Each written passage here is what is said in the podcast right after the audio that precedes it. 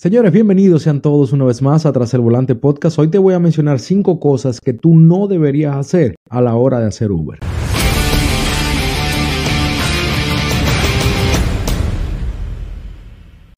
En este negocio, todo el dinero extra que puede entrarte siempre va a ser bueno. Por eso quiero hablarte de Play Octopus. Play Octopus es una compañía que te paga 25 dólares a la semana cada vez que acumules 250 puntos. ¿Cómo acumula estos 250 puntos?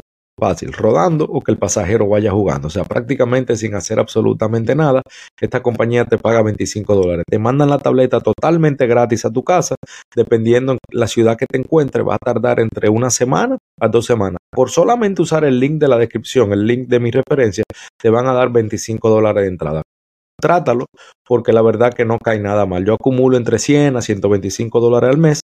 Eh, tú vas a acumular lo mismo, más o menos, dependiendo de todo lo que ruede. También quiero decirte que si tú vas a comenzar a hacer Uber o Lyft, eres un conductor nuevo, comienza ganando, comienza ganándote esos bonos que dan, dependiendo de la ciudad, entre 800 a 1500, 1600 dólares, usando un link de referencia de un amigo, de un primo, de un familiar o el mío, que lo voy a dejar aquí siempre abajo en todos mis videos para que puedas comenzar ganando. Seguimos con el episodio. Aquí te voy a mencionar algunas cosas eh, que tú deberías de evitar a la hora de hacer Uber, Lyft o cualquier plataforma de taxi que tú hagas de aplicación, no solamente para generar más ingresos con las propinas, sino también para evitar una suspensión. Ustedes saben que últimamente Uber, Lyft, esta plataforma están muy ñoñas y están suspendiendo, cerrando cuenta por cualquier cosa. Entonces, aquí te voy a mencionar algunas cosas que deberías siempre tener en cuenta para no hacerlas. Por ejemplo, número uno, señores, traten de no andar mal vestidos. ¿Ok? No te estoy diciendo que por andar mal vestido te van a cerrar la cuenta, pero evitas el que un pasajero te dé una buena propina. O siempre he dicho que la primera impresión es la que cuenta. No te estoy diciendo que te ponga un saco y una corbata, pero por lo menos una camisita o un polochecito más o menos, unos jeans, unos tenis, unos zapatos, pero eso de andar en chancletas, en pantalones de basquetbol, a veces en traje de baño, camisillas con los brazos afuera, sin manga, eh, sin cuello, no lo veo nada profesional. Recuerden que al final de cuentas esto es un trabajo, ¿ok? Como cualquier otro y debemos estar siempre presentables. Esto también va a incrementar un poquito, algo muy mínimo, pero al final de cuentas es algo valioso en la gratificación extra que te pueda dar un pasajero. Otra de las cosas que usted nunca debería hacer es pedir datos personales del pasajero o mencionar algo personal, por ejemplo, oh, aquí es que tú vives, esta es tu casa o esta es tu oficina o me puedes dar tu teléfono, tu correo electrónico. Eh, nunca pidan nada personal, ningún dato personal, tampoco den el suyo porque usted no sabe con quién usted está conversando, usted no conoce a esa persona, al menos que en el viaje vayan en una conversación ya de negocio y usted crea que pueda ocurrir algo en un futuro, ya sea laboralmente o simplemente esta persona eh, te quiere contratar para servicios privados, si tú tienes una compañía, siempre yo no estoy en contra de los viajes por fuera, vamos a decirlo así, pero si tú tienes, si no tienes una compañía aquí en Estados Unidos, yo no te recomiendo que hagas viajes por fuera por un sinnúmero de razones que en otro episodio se la voy a explicar, pero Ahí sí, tal vez puedes intercambiar teléfono con la persona, pero que nunca salga de ti el dame tu teléfono, dame tu correo, eh, qué edad tú tienes, dónde tú vives, o cuando la llevas a la casa, esta es tu casa, porque se puede malinterpretar. Me ha pasado en ocasiones donde personas me han dicho, esto no es de tu interés, si yo vivo aquí o no. Y lo entiendo y lo respeto. O sea, traten siempre, eviten de eh, pedir algún dato personal, que eso, es algo muy, muy delicado.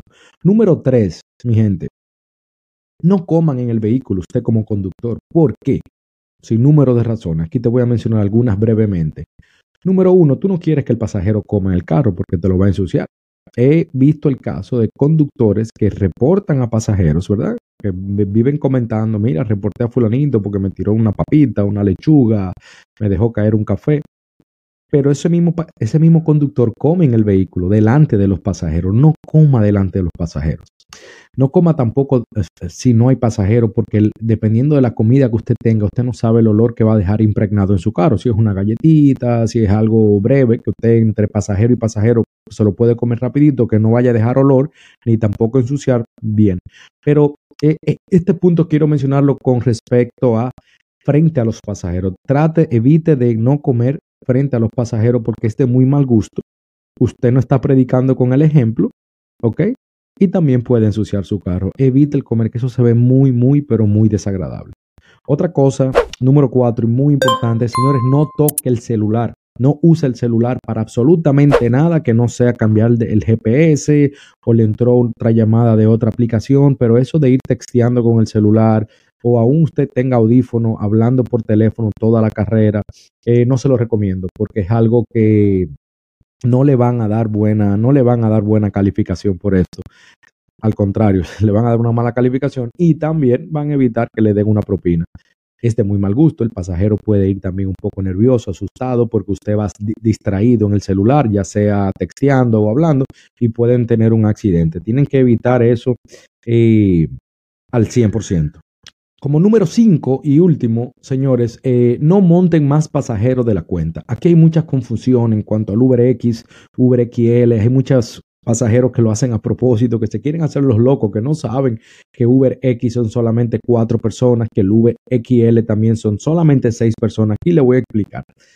Lo primero es que la aplicación de Uber pasajero te da en cada vez que tú pides un UberX te dice, te pone un muñequito al lado y te dice cuántas personas pueden montarse en el carro, que es hasta cuatro personas. Un UberX son cinco personas en el vehículo, dígase cinco cinturones, el conductor y cuatro, y cuatro más. El UberXL, que muchas personas creen que el UberXL es para tú montar dos estufas, una nevera ahí atrás en el baúl. No, el XL no quiere decir que mi, baúl, mi, mi, maletero es grande. UberXL quiere decir siete cinturones, dígase, el conductor más seis pasajeros extra. Hay personas que me dicen, no, pero ven que ahí cabemos, mira, yo me monto tres atrás, tres en el medio y el de adelante.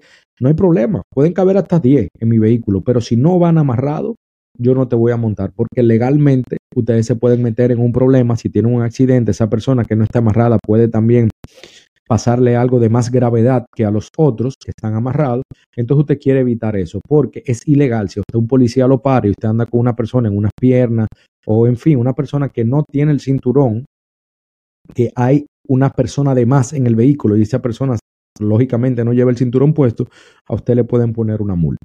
Entonces, eviten eso. También Uber puede, no sé cómo puede sancionarlo. No he conocido todavía ningún caso que uno sea sancionado por Uber por esto, pero Uber te explica que un Uber XL puedes montar hasta seis personas, no más de seis, y el Uber X por igual, no más de cuatro. Y me imagino que todo esto es por el tema de los cinturones.